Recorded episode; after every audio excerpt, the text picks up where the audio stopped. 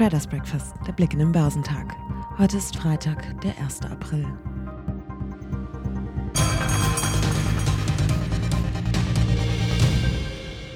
Der fortdauernde Krieg Russlands gegen die Ukraine belastet auch am Donnerstag die Anlegerstimmung.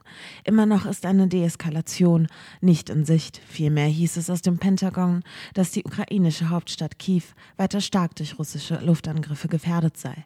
Russlands Gerede von Deeskalation sei schöne Rhetorik, so ein hochrangiger Pentagon-Vertreter. US-Präsident Joe Biden sagte, es gebe keine eindeutigen Beweise, dass Putin seine Truppen wie angekündigt aus der Umgebung von Kiew abziehe. Auch weiterfallende Ölpreise haben den deutschen Aktienmarkt am Donnerstag nicht vor deutlichen Verlusten bewahren können. Mit der hohen Inflation und dem fortgesetzten Krieg in der Ukraine bestimmen doch wieder die zuletzt dominanten Belastungsfaktoren das Börsengeschehen. Die USA erwägten die Freigabe von rund einer Million Barrel Öl täglich, um den Preisauftrieb an den Energiemärkten abzufedern, berichtet die Nachrichtenagentur Bloomberg unter Berufung auf informierte Personen. Die USA hatten bislang wenig Erfolg damit, die OPEC zu einer Erhöhung der Produktion zu drängen, kommentierte Analyst Stephen Innes von SBI Asset Management. Allerdings dürften die Amerikaner diese Maßnahmen nur so lange aufrechterhalten, bis es einen Waffenstillstand in der Ukraine gibt. Die Aktien im asiatisch-pazifischen Raum fielen im Freitagshandel nach den Verlusten an der Wall Street im Laufe der Nacht, nachdem eine private Umfrage einen Rückgang der chinesischen Produktionstätigkeit im März ergab. Der breiter gefasste Hang Seng Index in Hongkong verlor 0,7 Prozent. Auf dem chinesischen Festland stieg der Shanghai Composite um 0,6 Prozent, während der Shenzhen Component um 0,9 Prozent zulegte. In Südkorea sank der Kospi um 0,5 Prozent. Der australische S&P ASX 200 notierte geringfügig höher. Die US-Börsen haben am Donnerstag ihre Vortagesverluste kräftig ausgeweitet und minimal über ihrem Tagestief geschlossen.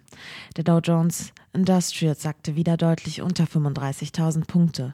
Druck kam vor allem in der letzten Handelsstunde auf. Seit Jahresbeginn verzeichneten die wichtigsten Indizes bisher allesamt ein deutliches Minus.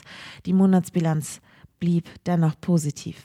Der Dow ging am letzten Tag im März mit einem Abschlag von 1,6 Prozent auf 34.678 Punkte aus dem Handel.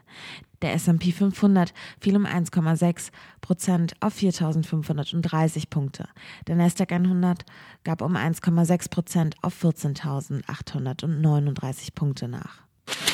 Nach den ersten drei Monaten des neuen Jahres liegt der Wall Street Index Dow 4,6 Prozent im Minus, nachdem er direkt zum Jahresbeginn auf einen Rekordstand von etwas über 36.950 Punkten geklettert war, bewegte zunehmend das Thema Inflation und die geldpolitischen Straffungsmaßnahmen. Vor fünf Wochen begann Russland dann den Krieg gegen die Ukraine, was den bekanntesten Wall Street Index auf rund 32.270 Punkte drückte und damit auf den tiefsten Stand seit einem Jahr. In der jüngsten Erholung machte der Dow dann aber immerhin zwei Drittel des Rückschlags wieder weg. Im März stand somit ein Plus von 2,3 Prozent zu Buche. Deutlich schlechter entwickelte sich im abgelaufenen Quartal der Technologieindex. Nasdaq 100, denn er büßte 9,1 Prozent ein. Die von der US-Notenbank Fed eingeleitete Zinsbewegung bewog viele Anleger, sich von ihren Tech-Lieblingen zu trennen. Aber auch der Nasdaq-Auswahlindex hat seinen Märztief über die Hälfte der Wegstrecke bis zum Rekord bei etwas über 16.760 Punkten aus dem Monat November wieder geschafft. Sein Monatsplus beläuft sich immerhin auf 4,2 Prozent. Der DAX stieg zunächst um bis zu knapp ein Prozent, drehte dann aber ins Minus und schloss fast um seinen Tagestief 1,3 Prozent niedriger bei 14.415 Punkten. Für den Monat März ergab sich für den Leitindex daraus ein Verlust von rund 0,3 Prozent. Im ersten Quartal des Jahres stand ein Verlust von rund 10 Prozent zu Buche. Der MDAX, der mittelgroßen Börsentitel, endete am Donnerstag mit einem Minus von 1,6 Prozent bei 31.012 Zählern. Die Aktien von Fresenius gehörten mit einem Plus von 2,0 Prozent zu den Topwerten im DAX. Der Medizinkonzern will mit zwei Zukäufen für insgesamt gut 700 Millionen Euro die Tochter Kabi stärken. Die Aktien von RWE waren mit plus 2,3 Prozent Spitzenreiter im Leitindex. Im Handel hieß es, die Braunkohlekapazitäten von RWE könnten bei einem Verzicht auf russisches Gas wieder erforderlich werden. Im MDAX lagen die Papiere von Wacker Chemie an der Spitze an einem Aufschlag von 1,9 Prozent. Das Investmenthaus Odo BHF rief zum Kauf der Aktie. Die Papiere von Warta gaben nach starken Kursschwankungen letztlich um 0,3 Prozent nach. Händler bemängelten eine schwache Gewinnprognose des Batterieherstellers für das laufende Quartal. Zum Wochenausklang stehen die Einkaufsmanager-Indizes für das verarbeitende Gewerbe für Deutschland und die Eurozone an. Außerdem werden die Verbraucherpreise für die Eurozone gemeldet. Erwartet wird ein Anstieg der Inflationsrate von 5,9 auf 6,5 Prozent.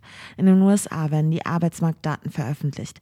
Volkswirte rechnen mit einem Rückgang der Arbeitslosenquote von 3,8 auf 3,7 Prozent. Außerdem stehen der ISM-Index für das verarbeitende Gewerbe, die Bauausgaben sowie sowie die Fahrzeugverkäufe für März an.